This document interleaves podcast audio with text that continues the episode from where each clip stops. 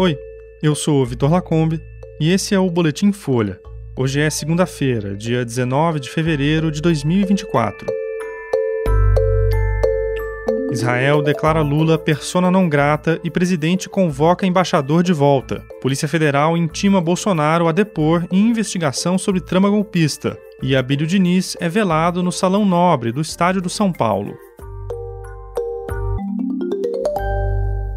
O Ministério das Relações Exteriores de Israel declarou hoje o presidente Lula como persona não grata, proibindo o brasileiro de entrar no país. O ato é mais uma reação à fala de Lula comparando as ações de Tel Aviv na faixa de Gaza ao Holocausto cometido pelos nazistas contra judeus. O chanceler Israel Katz disse que não esqueceremos nem perdoaremos e que Lula será persona não grata no país até que retire o que disse. A declaração foi feita enquanto Katz falava a veículos de imprensa ao lado do embaixador brasileiro Frederico Meyer. Em um ato de repreensão, Israel convocou Meyer para dar explicações, mas em vez de o encontro acontecer na chancelaria israelense, como seria comum, ele ocorreu no Yad Vashem, o mais importante memorial sobre o Holocausto. Hoje, Meyer foi convocado de volta ao Brasil pelo Itamaraty para consultas, um gesto que na diplomacia também significa piora das relações entre países. O termo persona não grata significa pessoa indesejada e é usado quando um Estado proíbe um diplomata ou chefe de Estado de entrar no país em uma viagem oficial. Na última semana, Tel Aviv também declarou persona não grata a italiana Francesca Albanese, relatora especial da ONU para os territórios palestinos ocupados. Ela é uma das principais vozes contra a operação israelense em Gaza. No Palácio do Planalto, a reação de Israel tem sido avaliada como uma tentativa de Tel Aviv de aumentar a dimensão da crise. Integrantes do governo dizem que um pedido de desculpas de Lula é improvável. No último balanço, o Ministério da Saúde de Gaza, controlado pelo Hamas, afirmou que as mortes no território palestino já passam de 29 mil desde o começo da guerra, em outubro passado.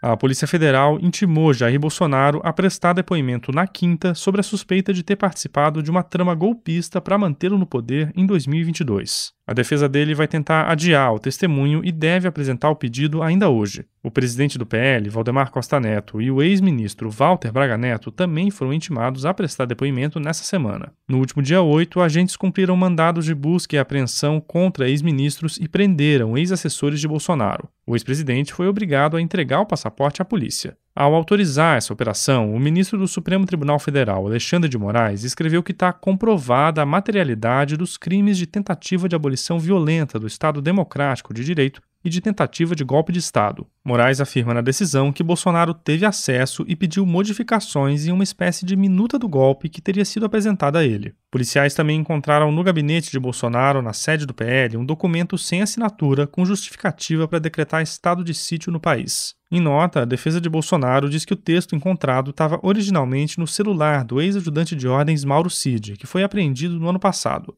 Segundo essa versão, os advogados do ex-presidente teriam acessado os arquivos por serem elementos da investigação. A defesa também afirma que Bolsonaro desconhecia o conteúdo das minutas encontradas no celular de Cid.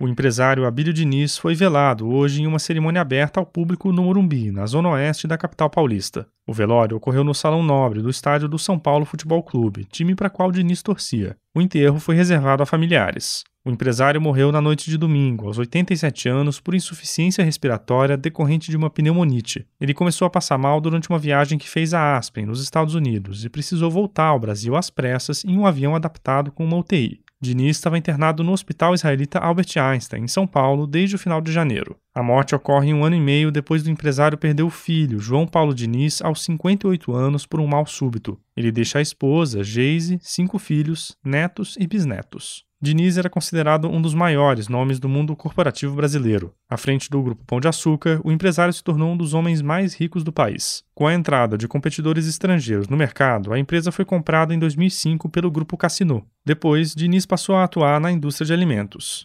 Atualmente, ele era vice-presidente do Conselho de Administração no Brasil do Carrefour. Diniz atuava ainda na Península Participações, empresa de investimentos da família dele, e investia em educação e esporte. O presidente Lula lamentou a morte do empresário. O petista enalteceu a trajetória de Diniz e falou que teve o prazer de ser amigo dele.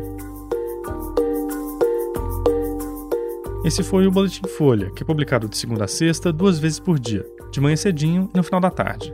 Produção é de Carolina Moraes, Daniel Castro e Laila Moualen e a edição de som é do Rafael Conkle. Essas e outras notícias você encontra em folha.com. Até mais.